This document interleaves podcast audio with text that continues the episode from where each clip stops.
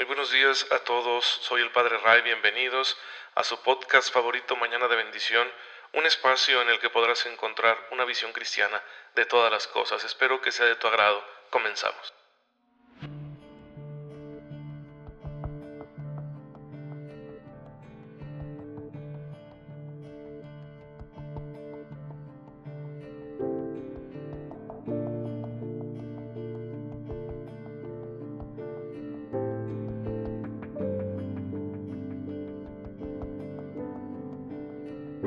Así es, hermanos, este es Mañana de Bendición y hoy 24 de junio del 2020 estamos celebrando el nacimiento de San Juan Bautista y es un día muy bonito porque el Señor nos ha regalado la lluvia eh, en este día, eh, que es un don tan precioso de lo alto, que tanto necesitamos todas las criaturas de la tierra y que suele ser tan escaso aquí en, en Chihuahua, en el norte, en el desierto pues bueno, hay que estar agradecidos con Dios porque nos ha concedido este don.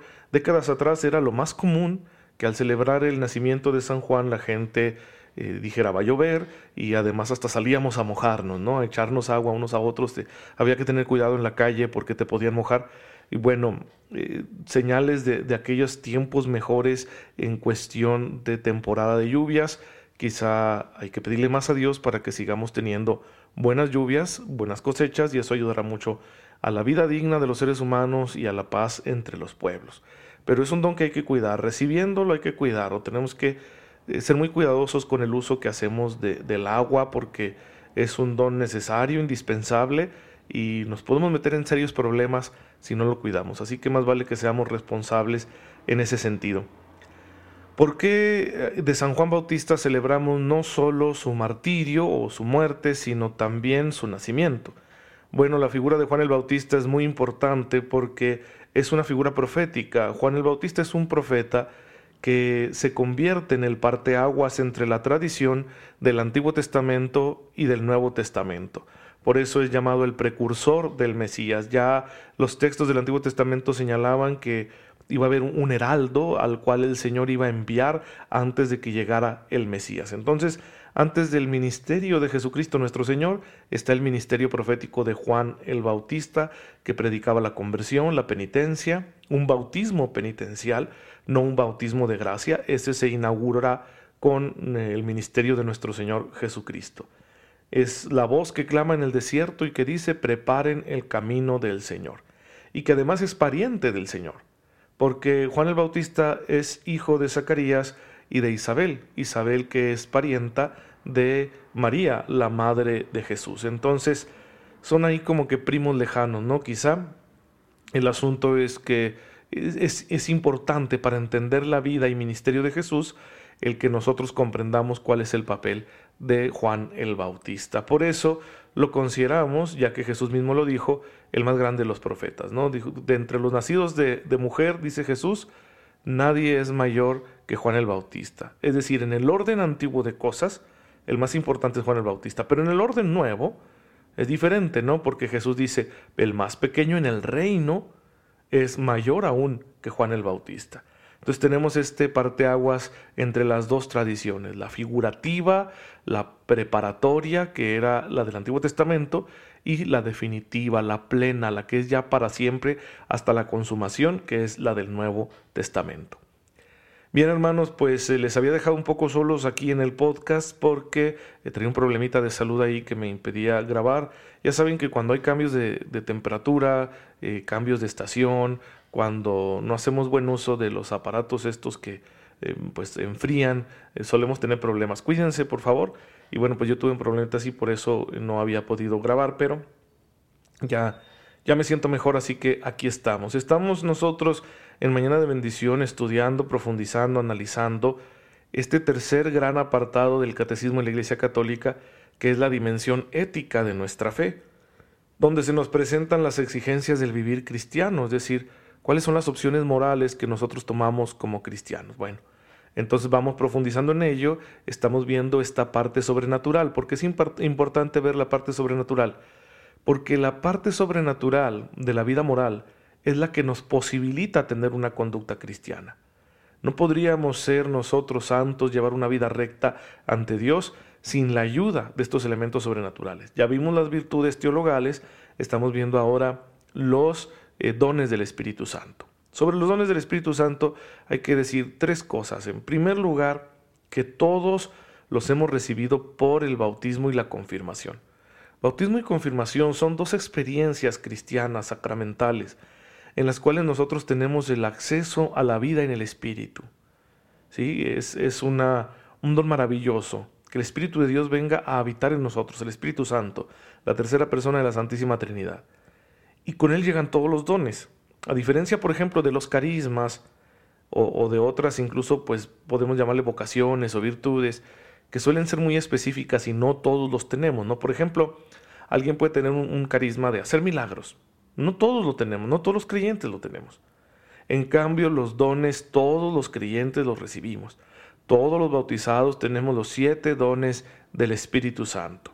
Entonces, lo primero que hay que decir es que todo creyente tiene todos los dones, ¿sí? Son herramientas universales para la realización de nuestra vida cristiana. Ahora, ese es el primer punto. El segundo es que ciertamente este es una, un marco teológico de referencia, grábenselo bien, todo don de Dios es don y tarea.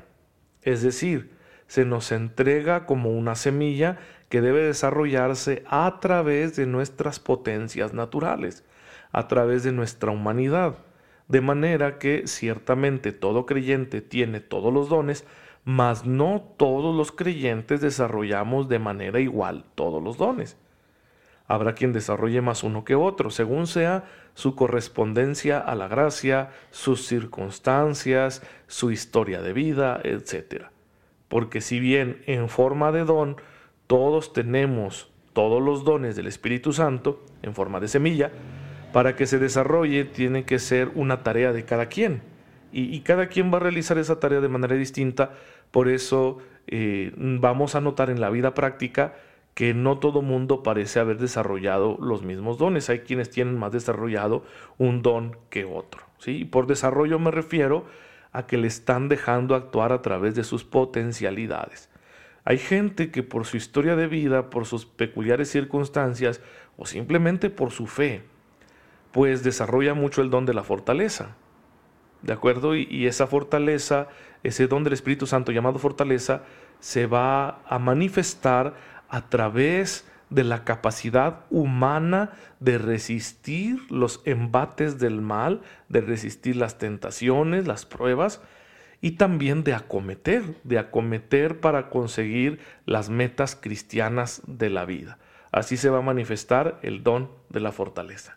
Entonces no todo el mundo lo desarrolla igual. Los mártires, quienes han padecido persecución, por ejemplo, pienso yo, eh, el día de hoy me enteraba de un obispo chino que estuvo en la cárcel varios años, luego estuvo en arresto domiciliario, lo habían dejado salir para que ejerciera su ministerio, ahora está de nuevo en arresto domiciliario. Ha pasado muchos años este hombre eh, de fe, ha pasado muchos años de su vida limitado en su libertad con muchos condicionamientos, vigilado, acosado, y sin embargo no ha perdido la fe, sino al contrario, se ve que, que su fe se ha desarrollado mucho. Pues seguramente es un hombre que habrá desarrollado mucho el don de la fortaleza. Pues bien, hermanos, entonces no todos desarrollamos los dones en el mismo nivel. ¿De acuerdo? Punto número uno, todo creyente tiene todos los dones por el bautismo y la confirmación. Punto número dos, no todos desarrollamos los dones de igual manera, hay quien desarrolla uno más que otro. Y el tercer punto es este, los dones están en orden a nuestra santificación. Y el primer punto, y al mismo tiempo la meta de nuestra santificación, es decir, el punto de partida y el punto de llegada de la santificación es la relación con Dios. Por lo tanto, los dones no están tanto como para que nosotros nos convirtamos en héroes, ¿sí? Que seamos capaces de realizar grandes prodigios, sino ante todo que vivamos nuestra vida en una relación cada vez mejor con Dios. Aquí en lo particular podemos decir una relación cada vez mejor con el Espíritu Santo. Ese es el principio. Para eso nos han dado los dones. ¿sí? La santificación es el fin, el objetivo de los dones. Y la santificación es tener una buena relación con Dios. Ese es el principio del camino de santidad que claro sabemos que debe irse reflejando en el ejercicio de las virtudes en nuestra manera concreta de vivir hasta que al final podamos ver el rostro de Dios. De manera que la santificación tiene como punto de partida la relación con Dios y como punto de llegada también. El objetivo principal de la santificación no es que yo sea mejor que los demás o que yo sea lo más perfecto que pueda ser como ser humano el punto central, constante de la santificación, el sentido de la santificación, es que mi relación con Dios sea lo más plena posible. Entonces, el objetivo de los dones del Espíritu Santo es ese. No es tanto como para que yo brille o me destaque o pueda resolver los grandes enigmas de la humanidad. A veces eso se da, pero no es el objetivo principal. El objetivo principal siempre será que mi relación con Dios sea lo más profunda posible. Porque esa relación con Dios es la que le da sentido a mi vida, esa relación con Dios es la que me sostiene en la existencia, esa relación con Dios es la que me hace a mí ser feliz y es la que me va transformando como ser humano y es la que me va a, a sostener en la alegría eterna cuando yo sea admitido por la misericordia de Dios en la contemplación de la divinidad. Es decir, la relación con Dios, que aquí es imperfecta, ya que es mediante la fe, un día será una relación perfecta con Dios. ¿sí? Sin, sin mediación de la fe. La fe no, no es para, para siempre, la fe es para nuestra vida intraterrena. Hacia el final, en el reino, en el cielo, está lo que llamamos la visión divina, la visión beatífica, poder contemplar a Dios de una manera total y conocerlo como Él me conoce, ya sin barreras ni restricciones, y esa será mi, mi eternidad. Yo he usado muchas veces este ejemplo con ustedes es una eternidad de enamorados, estar eternamente enamorados. Pues bueno, la santificación es el proceso que se da para que nosotros alcancemos esa meta. Y los dones del Espíritu Santo son herramientas para que nosotros podamos vivir bien nuestro proceso de santificación hasta que contemplemos al Señor, porque como dice la carta a los Hebreos, sin santidad nadie verá al Señor. Así que reconoce estos dones, agradecelos y aplícalos. Una manera muy práctica y sencilla de empezar a desarrollar estos dones es que tú ubiques los retos pequeños y grandes que tienes en tu vida. Cosas que en ocasiones suelen sacarte de tus casillas, que te desaniman, que dices no puedo, que dices esto es muy frustrante o te inspira temor, etc. Pues ahí esos, esos momentos conviértelos en un momento de diálogo, de oración con Dios, de manera que tú le pidas al Espíritu Santo que manifieste sus dones en ese momento. Y lo va a hacer, pero lo va a hacer no como quien hace uso de una magia, sino que lo va a hacer a través de ti. Los dones se van a manifestar a través de ti. Quizá convenga que les recuerde este testimonio. En una ocasión antes de celebrar la misa, estaba yo esperando afuera de la puerta principal de, de esa capilla con los servidores de la liturgia, porque íbamos a entrar en procesión, cuando un hombre que estaba en silla de ruedas y que al parecer andaba un poco alcoholizado estaba cerca de ahí y empezó a insultarnos, a insultarnos pero de una manera grosera, obscena, fea, ¿verdad? A decir un montón de cosas y pues todos estábamos avergonzados, nadie sabía qué hacer. Yo la verdad estaba muy cansado, fastidiado esa mañana y me le acerqué con el, el afán, la intención de confrontarlo. Pero cuando di el paso y bajé la banqueta para acercarme a donde estaba él en su silla de ruedas, algo cambió en mí. Porque en ese momento yo le iba diciendo a Dios, no dejes que yo me vaya a enojar y vaya a dar un antitestimonio. Y el Señor me ayudó porque algo cambió en mí. Quizá entró ahí un don de compasión y se activó, por decirlo de alguna manera, el don de consejo. Porque de pronto miré a aquel hombre y le dije, ¿qué pasa contigo? ¿Tienes algún problema? Yo te escucho. Y en cuestión de minutos, él me contó su vida, una vida llena de dolor. Ese dolor lo estaba proyectando pues sobre un grupo de creyentes porque los consideraba hipócritas, ¿no? Tal vez porque no hubo ningún creyente en su vida que le ayudara con sus problemas, no lo sé. Entonces se abrió y cambió su actitud y dialogamos y creo que le pude dar una, una bonita lección y en fin, yo también salí muy fortalecido porque hasta lloramos juntos y, pude hacer una oración con él. Y además la gente que estaba viéndolo salió muy edificada, ¿sí? ¿De acuerdo? Esto no es por mí. Esto es para que vean cómo el poder de Dios actúa, cómo los dones del Espíritu Santo actúan cuando nosotros lo dejamos. Pues bueno, cualquier momento de tu vida, hasta el más difícil, puede convertirse en un momento así. Así que conviene que dejes que estos dones alcancen su máximo desarrollo en tu vida. Pues bien hermanos, aquí terminamos, no se pierdan los siguientes episodios donde estaremos profundizando más todavía acerca de estos dones.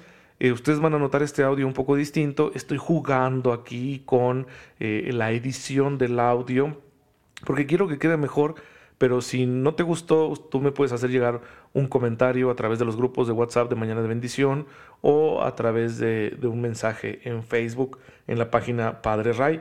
Y con mucho gusto lo atiendo porque yo quiero que esto sea de su agrado, que, les guste, que sea motivador, que sea atractivo, que sea ameno, etcétera, ya que es una buena manera de recibir con benevolencia este mensaje de la palabra de Dios y por lo tanto dejarlo que fructifique. Así que les agradecería sus comentarios al respecto porque yo no soy profesional de esto, pero aquí le muevo un poco para, según yo, darle calidad.